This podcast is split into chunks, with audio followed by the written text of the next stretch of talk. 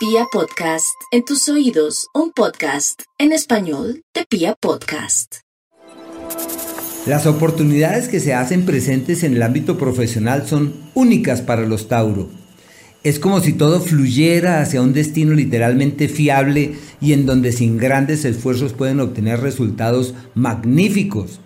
Así que la hora es la del hacer, la del emprender, la del generar, la de abrirse camino de una manera diferente, la de entender que todo fluye de manera pasible y armoniosa.